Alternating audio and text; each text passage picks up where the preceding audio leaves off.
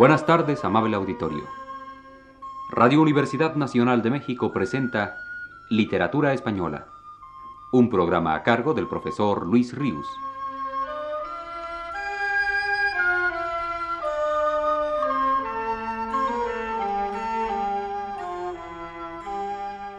El profesor Luis Ríos nos dice en su texto más reciente. En 1844 se estrenó el Don Juan Tenorio de Zorrilla, y de este singular personaje y de la obra del poeta romántico particularmente, empezaré a ocuparme hoy. Así como es desde hace mucho universal el juicio que coloca a don Juan entre los cuatro o cinco personajes por excelencia insignes de la literatura de todos los tiempos, así también la obra de Zorrilla, desde que fue compuesta hasta nuestros días, viene suscitando las opiniones más encontradas, las cuales pocas veces están exentas de un especial acoloramiento, de una mal refrenada pasión, como si entre los críticos de teatro y literatura hubiese el empeño de que las famosas palabras del burlador tuviesen, hasta en tareas de despacho y biblioteca, perpetua vigencia, ya que también refiriéndose a ellos hubiera podido decir aquello de que el orbe es testigo de que hipócrita no soy pues por doquiera que voy, va el escándalo conmigo. Entre los detractores ilustres del don Juan de Zorrilla se cuenta don José Ortega y Gasset. Si bien aclara que lo que dice acerca del personaje zorrillesco no implica juicio alguno sobre el valor de don Juan Tenorio como obra teatral. Cosa difícil de concebir a la vista de lo que escribió acerca del tipo del burlador romántico y que es lo siguiente. El don Juan de Zorrilla psicológicamente me parece un mascarón de proa, un figurón de feria, pródigo en ademanes chulescos y petulantes que sólo pueden complacer a la plebe suburbana. Si fuese en efecto don Juan no más que un virote de tasca y jaleo, sensual y pendenciero, baladrón y agresivo, lo mejor que podríamos hacer fuera avisar a la próxima delegación de policía para que nos libertase cuanto antes de parejo personaje. En contraste con el punto de vista de Ortega, Recordemos este comentario ahora de un ilustre defensor del don Juan de Zorrilla, Antonio Machado, que se fija en un diálogo fugaz de la obra para llamar la atención sobre la destreza del poeta. Comentario este, en cuyas últimas palabras pareciera vislumbrarse la intención de replicar a aquellas tan despectivas del filósofo madrileño que afirmaban, como acabamos de escuchar, que los ademanes, chulescos y petulantes del don Juan de Zorrilla sólo pueden complacer a la plebe suburbana. El comentario de Machado al que vengo aludiendo sobre un breve diálogo de la obra es este. Vengo a mataros, don Juan. Según eso, sois don Luis. ¿Recordáis el don Juan Tenorio de Zorrilla y la escena del cuarto acto en que estos versos se dicen? Habla don Luis Mejía primero, tras el embozo de su capa, seguro de que no necesita descubrirse para ser conocido. Si tenemos en cuenta la faena de don Juan con doña Ana de Pantoja, Hemos de reconocer que don Luis no puede decir sino lo que dice y que no puede decirlo mejor. Y difícilmente encontraréis una respuesta ni más cínica, ni más serena, ni más representativa de aquel magnífico rey de los granujas que fue don Juan Tenorio. Según eso, y aquí es también la lógica lo que tiene más gracia. Como este, muchos aciertos clásicos de expresión advertiréis en algunas obras de teatro que logran el favor popular antes que la estimación de los doctos.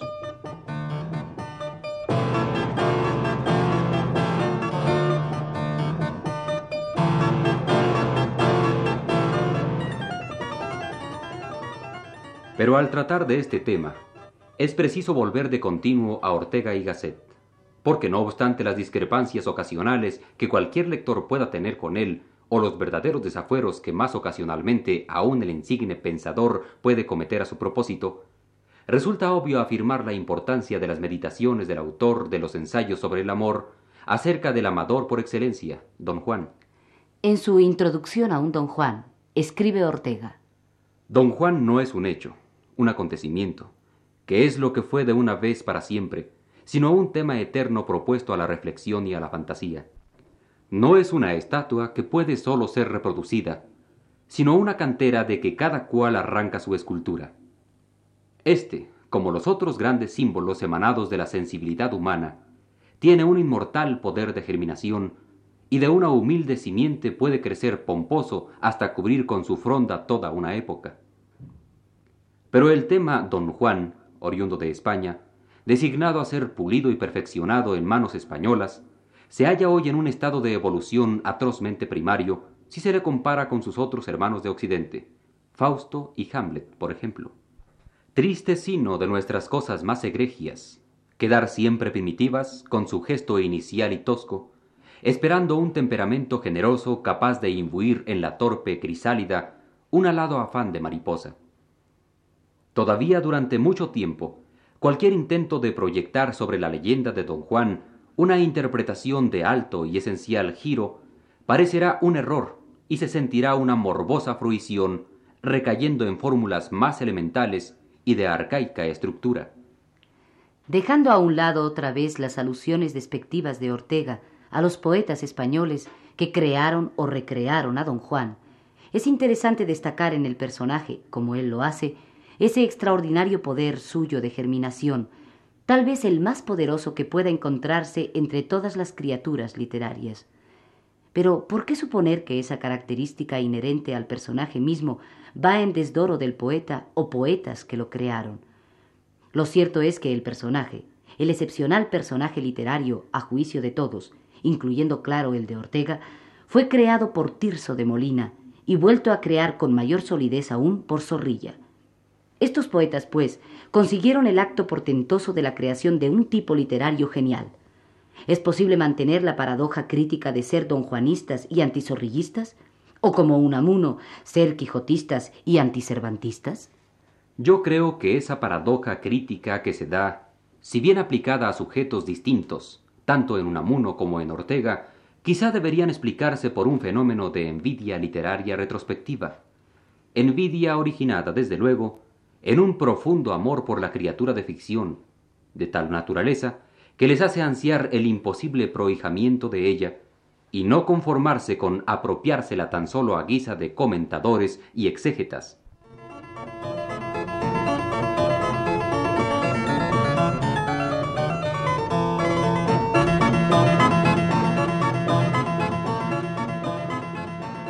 Pero volviendo a los admiradores del don Juan de Zorrilla, Recordemos a algunos más guiados por la pluma de José Bergamín, que se suma a ellos y que escribe a propósito del sentimiento de soledad en dicho personaje.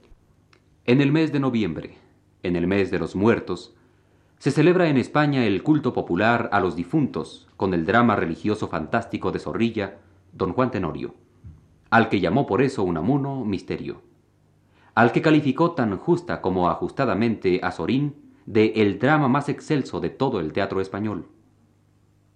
Al final del drama religioso fantástico, excelso y maravilloso de Zorrilla, don Juan, como un torero, como lo que es en definitiva el burlador y burlado don Juan, grita a sus espectros y fantasmas mortales. Dejadme morir en paz, a solas con mi agonía. Morir en paz y en agonía. Paradoja al canto que exclamaría regocijado el inolvidable don Miguel. Sí, claro y oscuro, porque este es otro canto, siendo el mismo y el mismo cuento, el de la soledad. Este es ya otro cantar. Cantar andaluz y romántico, barroco romántico, desde Tirso a Zorrilla, de soledad, de humana y divina soledad. Y más adelante vuelve a escribir Bergamín. Sucede con los siete actos del Tenorio de Zorrilla, que no se sabe cuál es el mejor, pues como diría don Antonio Machado, los siete son mejores, inmejorables. Y también parece que sus dos partes, cuatro actos la primera, tres la segunda, dificultan esta elección. En esto se parece al Quijote, y como en él, aunque la segunda parte nos parezca que supera con mucho a la primera, tal cosa acontece porque, gracias a esa primera parte que la sostiene y previene, puede la segunda ser o hacerse todavía mejor. También y de otro modo, pudiera establecerse una comparación o relación de sugestiva equivalencia con el maravilloso lienzo del Greco del entierro del conde de Orgaz. Pintura a su vez religioso fantástica y misteriosa. Misterio espiritual del alma, de la fe, como lo es el excelso drama de Zorrilla. Todas estas comparaciones pueden hacerse, y hasta deben, para ir acostumbrando a los españoles a situar críticamente el don Juan Tenorio de Zorrilla al verdadero nivel estético y poético, moral y religioso que le corresponde. En justa equivalencia decimos de las obras novelescas y dramáticas de más alta y más honda significación espiritual de la literatura española. El Quijote, La vida es sueño, La Celestina.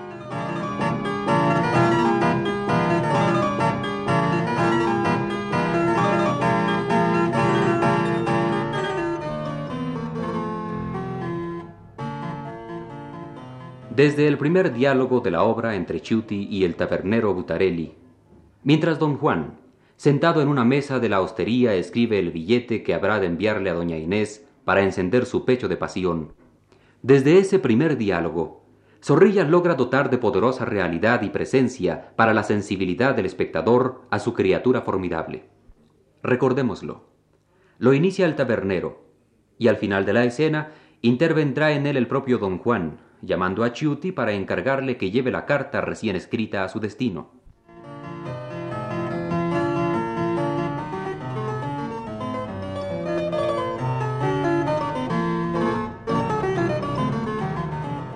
Buen carnaval. Buen agosto para rellenar la arquilla. ¿Qué? Corre ahora por Sevilla poco gusto y mucho mosto. Ni caen aquí buenos peces, que son cosas mal miradas por gentes acomodadas y atropelladas a veces. Pero hoy... Hoy no entra en la cuenta, Chuti. Se ha hecho un buen trabajo. Habla un poco más bajo, que mi señor se impacienta pronto. ¿A su servicio estás? Ya un año. ¿Y qué tal te sale? No hay prior que se me iguale. Tengo cuanto quiero y más. Tiempo libre, bolsa llena, buenas mozas y buen vino. Cuerpo de tal que destino. Y todo ello a costa ajena. Rico, ¿eh? Barea la plata. Franco. Como un estudiante. Y noble. Como un infante. Y bravo. Como un pirata. Español. Creo que sí. ¿Su nombre? Lo ignoro en suma. Bribón. ¿Y a dónde va? Aquí. Largo plumea. Es gran pluma. ¿Y a quién mil diablos escribe? Tan cuidadoso y prolijo. A su padre. Vaya un hijo. Para el tiempo en que se vive, es un hombre extraordinario. Shh, pero calla. Firmo y pliego. Chuti, ¿Señor? este pliego irá dentro del horario en que reza doña Inés a sus manos a parar. ¿Hay respuesta que aguardar? Del diablo con guardapiés que le asiste. De su dueña, que mis intenciones sabe, recogerás una llave, una hora y una seña. Y más ligero que el viento, aquí otra vez. Bien está.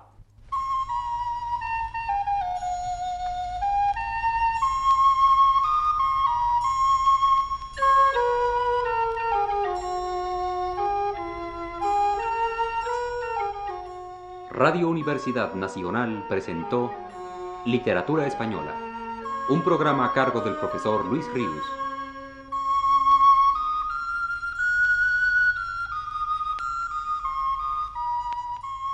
Escucharon ustedes las voces de Aurora Molina, Claudio Obregón, José Estrada, Oscar Chávez y Arturo Gutiérrez Ortiz. Les invitamos para el próximo sábado a las 18 horas. Buenas tardes.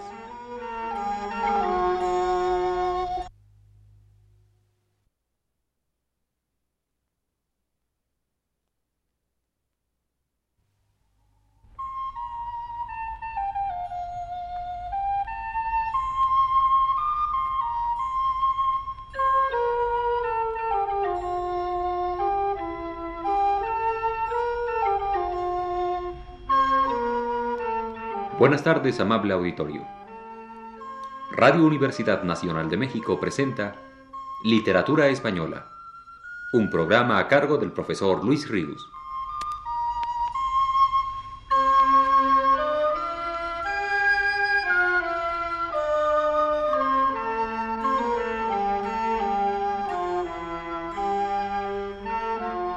El profesor Luis Ríos nos dice en su texto más reciente, Empecé el sábado pasado a hablar de una de las criaturas poéticas de más alto rango, don Juan, y ya entonces cité algunas palabras de quien, como muy pocos, pensó profundamente en tal personaje, don José Ortega y Gasset. Hoy quisiera reunir y recordar algunas ideas suyas sobre ese tema capital, dispersas en libros y artículos del filósofo madrileño. Acerca de la supuesta frivolidad de don Juan, en un artículo publicado en 1921 hacía notar Ortega. Al cerebro medieval que imagina y al que escucha la leyenda de don Juan, les importa sólo el castigo y la conversión que eran la faena divina. Todo lo antecedente, la vida de don Juan y su carácter es para ellos despreciable, un valor negativo, frivolidad, pecado, concupiscencia. Mas hoy, si empleamos la palabra conversión, no como un mero ruido, sino con toda la plenitud de su significado, nos encontramos delante de un complejo problema psicológico. Es la conversión un súbito cambio del centro de gravedad en un alma que hasta ahora gravitaba hacia un ideal, y de pronto se polariza íntegramente hacia otro, acaso opuesto. Sabemos hoy que este fenómeno se produce no sólo como aventura religiosa, sino en las direcciones más diversas. Y sabemos también que no se produce en un temperamento cualquiera, sino sólo en ciertas almas electas, de densa fibra y noble pulso.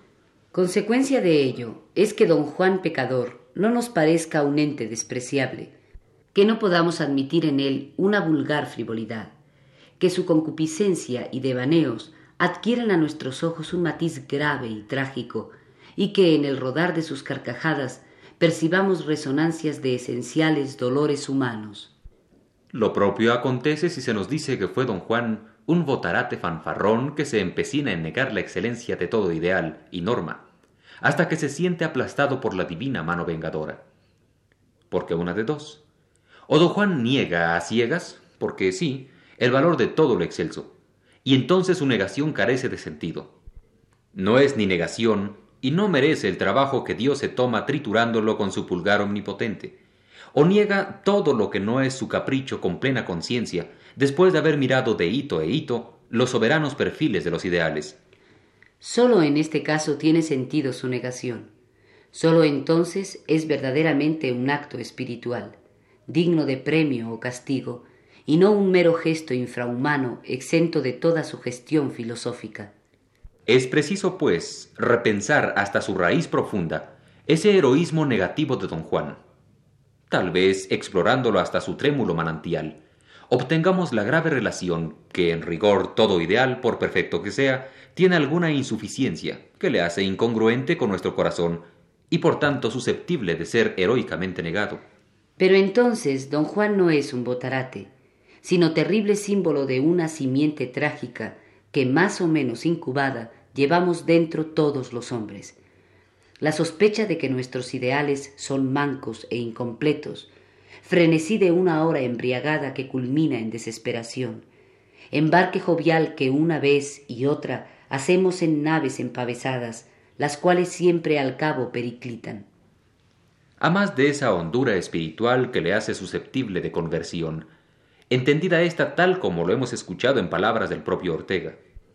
Además de ese heroísmo de la negación, el filósofo percibe en don Juan otras características que, del desdibujo de la frivolidad aparente, van perfilándolo nítidamente en su extrema grandeza. Ante todo, vuelve a escribir Ortega, don Juan no es un sensual egoísta. Síntoma inequívoco de ello es que don Juan lleva siempre su vida en la palma de la mano, pronto a darla. No ha visto el verdadero don Juan, quien no ve junto a su bello perfil de galán andaluz la trágica silueta de la muerte que le acompaña por donde quiera, que es su dramática sombra. Es la muerte el fondo esencial de la vida de don Juan, contrapunto y resonancia de su aparente jovialidad, miel que sazona su alegría. Yo diría que es su suprema conquista la amiga más fiel que pisa siempre en su huella.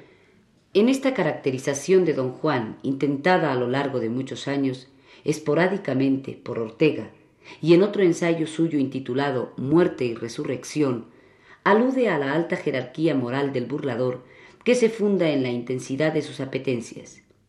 Dice lo siguiente.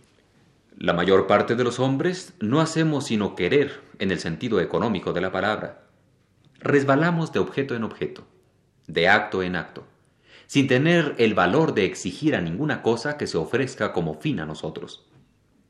Hay un talento del querer, como lo hay del pensar, y son pocos los capaces de descubrir por encima de las utilidades sociales que rigen nuestros movimientos, que nos imponen esta o aquella actitud, su querer personalísimo. Solemos llamar vivir a sentirnos empujados por las cosas en lugar de conducirnos con nuestra propia mano. Por tal razón, yo veo la característica del acto moral en la plenitud con que es querido. Cuando todo nuestro ser quiere algo, sin reservas, sin temores, integralmente, cumplimos con nuestro deber, porque es el mayor deber de la fidelidad con nosotros mismos. Una sociedad donde cada individuo tuviera la potencia de ser fiel así sería una sociedad perfecta. ¿Qué significa lo que llamamos hombre íntegro, sino un hombre que es enteramente él, y no un surcido de compromisos, de caprichos, de concesiones a los demás, a la tradición, al prejuicio? En este sentido me parece don Juan una figura de altísima moralidad. Notad qué lealmente va don Juan por el mundo en busca de algo que absorba por completo su capacidad de amar. Se afana incansablemente en la pesquisa de un fin, mas no lo encuentra su pensamiento es escéptico, aun cuando es su hecho heroico. Nada le parece superior a lo demás. Nada vale más, todo es igual. Pero sería incomprensivo tomarle por un hombre frívolo. Lleva siempre en la mano su propia vida, y como todo le parece del mismo valor, consecuente con su corazón, está dispuesto a ponerla sobre cualquier cosa. Por ejemplo, sobre este caballo de copas. Tal es la tragedia de don Juan, el héroe sin finalidad. La visión que Ortega tiene de este personaje como poseedor de una alta moralidad, entendida a su vez esta de una peculiar manera orteguiana, le orilla a traer de nuevo a colación a don Juan, cuando en su libro El tema de nuestro tiempo escribe. El tema de nuestro tiempo consiste en someter la razón a la vitalidad, localizarla dentro de lo biológico, supeditarla a lo espontáneo Dentro de pocos años parecerá absurdo que se haya exigido a la vida ponerse al servicio de la cultura. La misión del tiempo nuevo es precisamente convertir la relación y mostrar que es la cultura, la razón, el arte, la ética quienes han de servir a la vida. Nuestra actitud contiene, pues, una nueva ironía de signo inverso a la socrática. Mientras Sócrates desconfiaba de lo espontáneo y lo miraba al través de las normas racionales, el hombre del presente desconfía de la razón y la juzga a través de la espontaneidad. No niega la razón, pero reprime y burla sus pretensiones de soberanía. A los hombres del antiguo estilo, tal vez les parezca que es esto una falta de respeto. Es posible, pero inevitable. Ha llegado irremisiblemente la hora en que la vida va a presentar su exigencia a la cultura. Todo lo que hoy llamamos cultura, educación, civilización, tendrá que comparecer un día ante el juez infalible Dionisos. Decía proféticamente Nietzsche en una de sus obras primerizas. Tal es la ironía irrespetuosa de don Juan, figura equívoca que nuestro tiempo va afinando, puliendo, hasta dotarla de un sentido preciso. Don Juan se revuelve contra la moral, porque la moral se había antes sublevado contra la vida. Sólo cuando exista una ética que cuente, como su norma primera, con la plenitud vital, podrá don Juan someterse. Pero eso significa una nueva cultura, la cultura biológica. La razón pura tiene que ceder su imperio a la razón vital.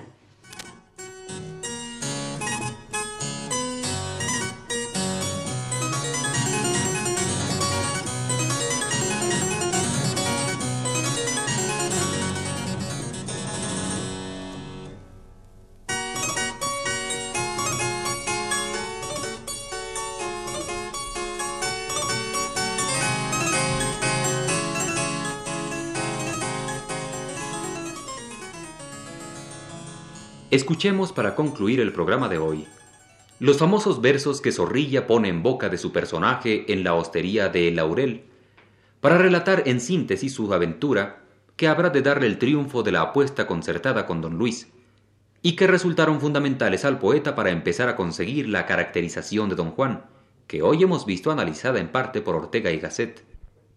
Es don Juan el que ahora habla de sí mismo.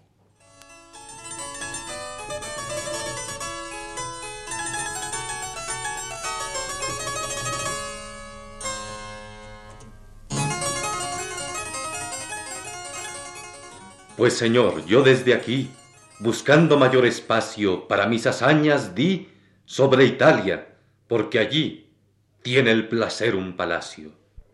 De la guerra y del amor, antigua y clásica tierra, y en ella el emperador, con ella y con Francia en guerra, díjeme, ¿dónde mejor? Donde hay soldados hay juego, hay pendencias y amoríos. Di pues sobre Italia luego, buscando a sangre y a fuego, amores y desafíos. En Roma mi apuesta fiel, fijé entre hostil llamatorio en mi puerta este cartel. Aquí está don Juan Tenorio, para quien quiera algo de él. De aquellos días la historia, a relataros renuncio. Remítome a la memoria que dejé allí, y de mi gloria podéis juzgar por mi anuncio. Las romanas caprichosas, las costumbres licenciosas, yo gallardo y calavera, ¿quién a cuentas redujera mis empresas amorosas? Salí de Roma por fin, como os podéis figurar, con un disfraz harto ruin y a lomos de un mal rocín, pues me querían ahorcar. Fui al ejército de España, mas todos paisanos míos, soldados y en tierra extraña, dejé pronto su campaña tras cinco o seis desafíos. Nápoles, rico vergel, de amor, de placer emporio, vio en mí segundo cartel. Aquí está don Juan Tenorio, y no hay hombre para él.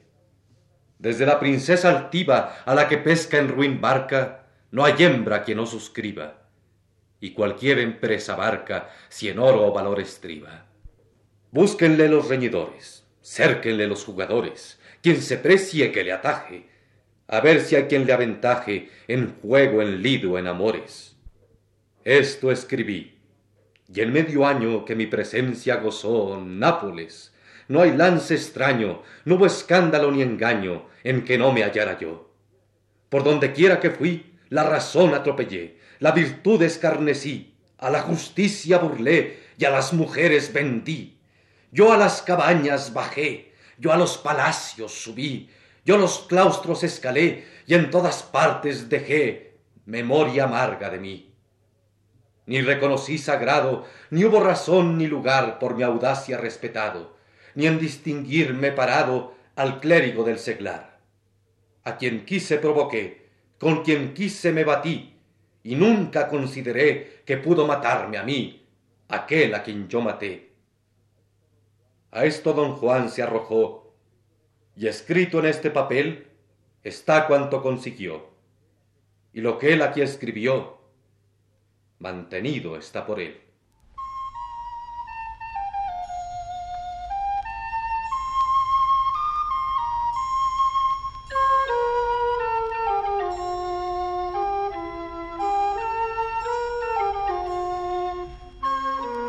Radio Universidad Nacional presentó Literatura Española, un programa a cargo del profesor Luis Ríos.